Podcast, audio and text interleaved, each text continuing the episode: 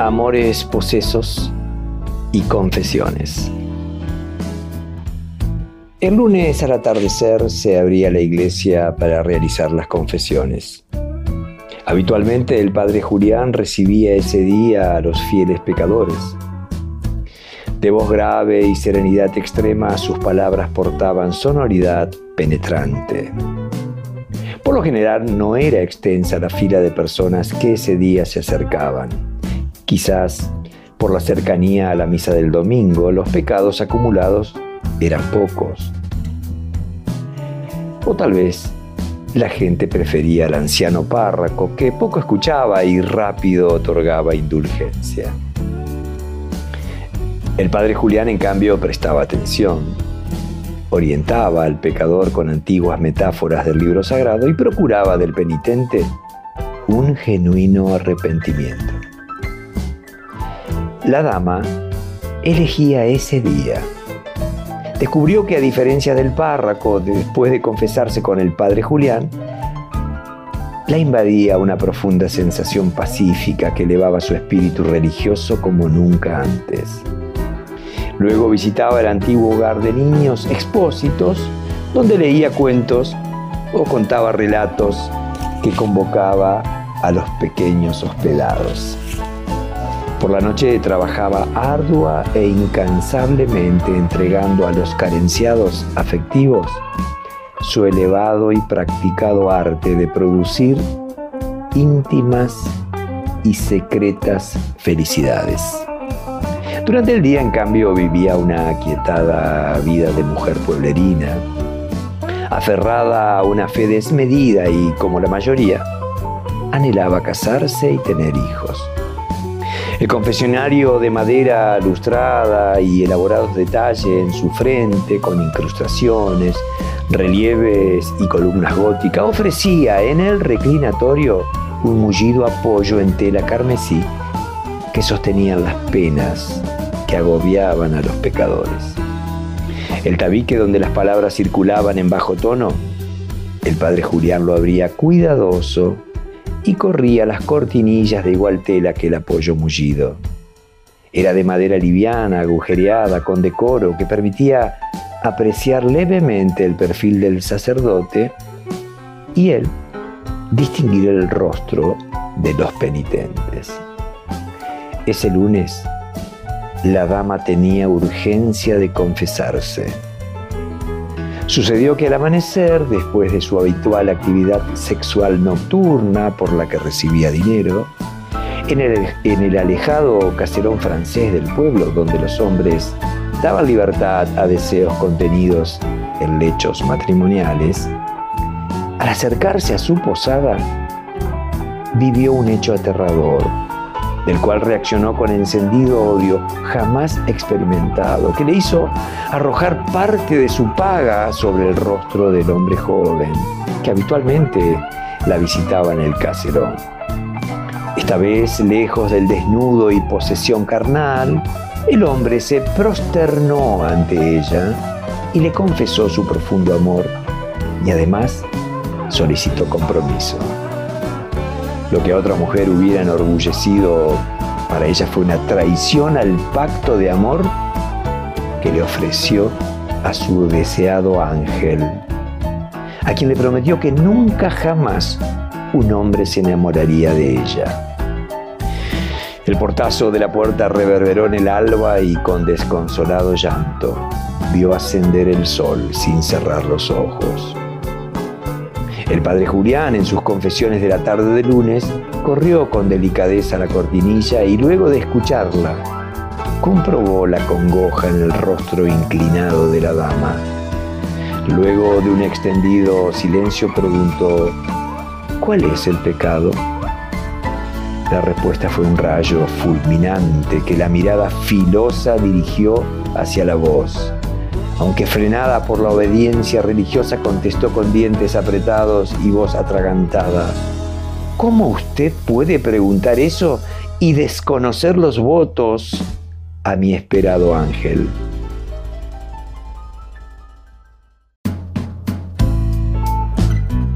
Segunda parte. Amores posesos y confesiones.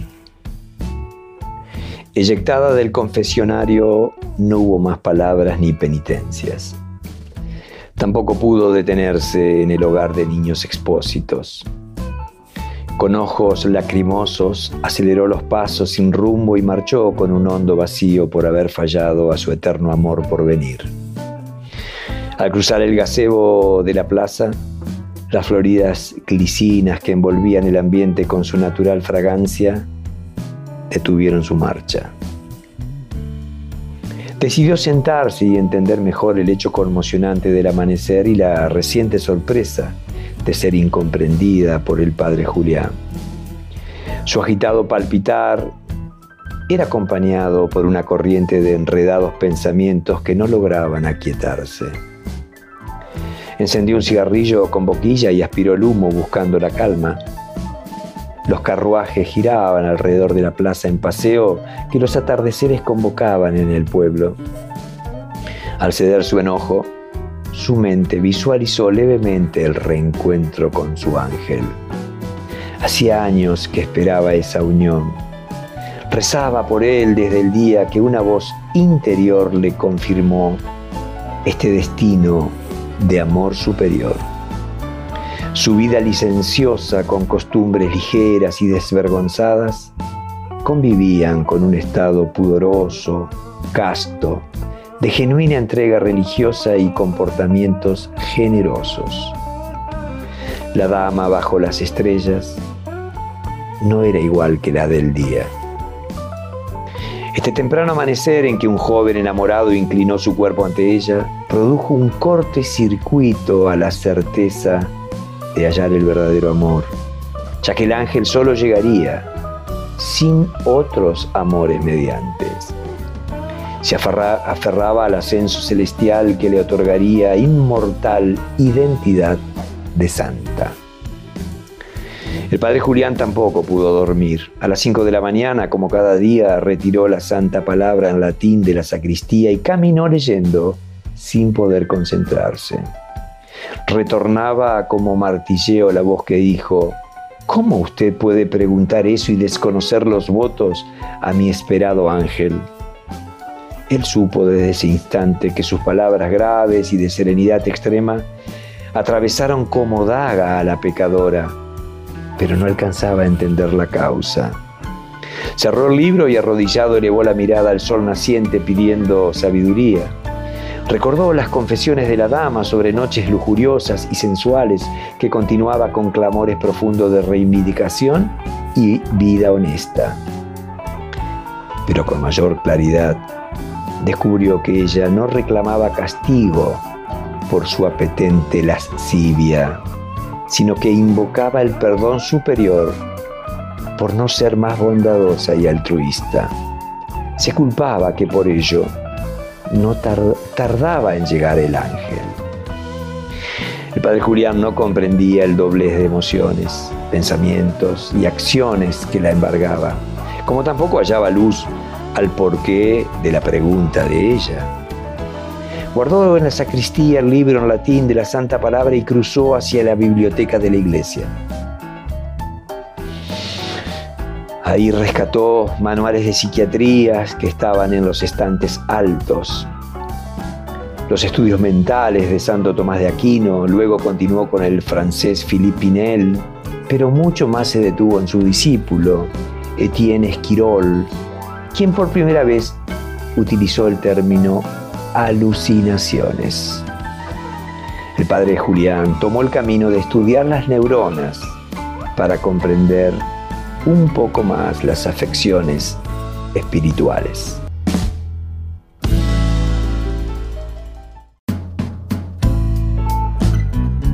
Parte 3. Amores posesos y confesiones. Ella reía cuando los cuerpos se contorsionaban. Los envolvía con sus muslos potentes y lograba un dominio corporal que inmovilizaba y excitaba al extremo a sus clientes. Montaba luego sus rodillas sobre los torsos posteriores y los oprimía contra el lecho amoroso donde los cojines y colchas con brocados de plata extraviaban el orden. Mucho más cuando la boca sedienta de saliva saliente barnizaba el cuello y descendía por la espalda para hacerlo girar abruptamente y así engullir el placer sublime. Los cuerpos sudaban de tantos movimientos festivos y alcanzaban presurosos el cenit que luego los aquietaba. Ella también reía cuando partían y las propinas se acumulaban sobre el mueble donde reposaba la higiénica jofaina. La noche tenía continuidad y no eran pocos quienes la elegían. Luego dormía desde el alba hasta el mediodía y despertaba embelesada por sueños de encuentro y ternura con su ángel. Después de un tardío desayuno se vestía tradicionalmente con austeros adornos y partía al mercado. Algunas comadres hablaban a su espalda por lo bajo, pero de frente los saludos no faltaban. Si los hombres miraban, ella los evitaba. Sus ojos solo esperaban el ansiado ángel. Lo imaginaba montando un recio alazán de crines extendidas, del que descendía con capa de terciopelo verde y bordes dorados, de voz profunda, pausada y serena, que le extendía la mano y le invitaba al altar.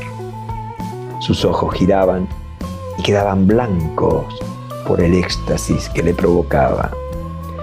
Transcurridos siete días creyó conveniente volver al confesionario ante el padre Julián. Su esperado amor no había llegado aún y consideró que su confesor podría saber la causa del atraso. Imaginó que los ángeles en su descenso del cielo podían descansar previamente en la iglesia.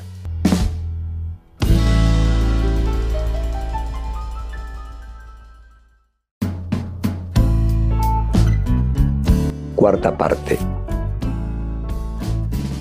Amores posesos y confesiones. Nuevamente fueron escasos los fieles del día lunes que se arrodillaron para realizar el pasaje al perdón.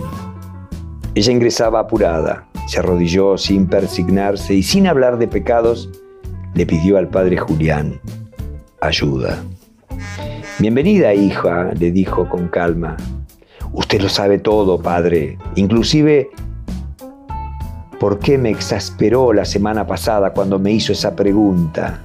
Ya pagaré ante el Señor por el pecado de haberme ido sin cumplir penitencias.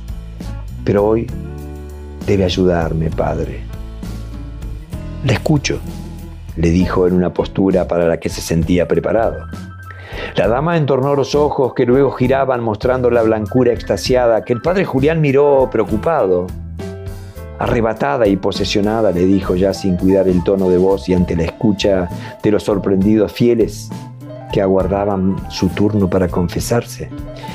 Sé que usted sabe todo del ángel, Padre. Sabe que me está esperando en esta iglesia y debe decirme dónde está. Ya descendió de su alazán con la capa de terciopelo verde. No haga que me desespere, le rogó gritando.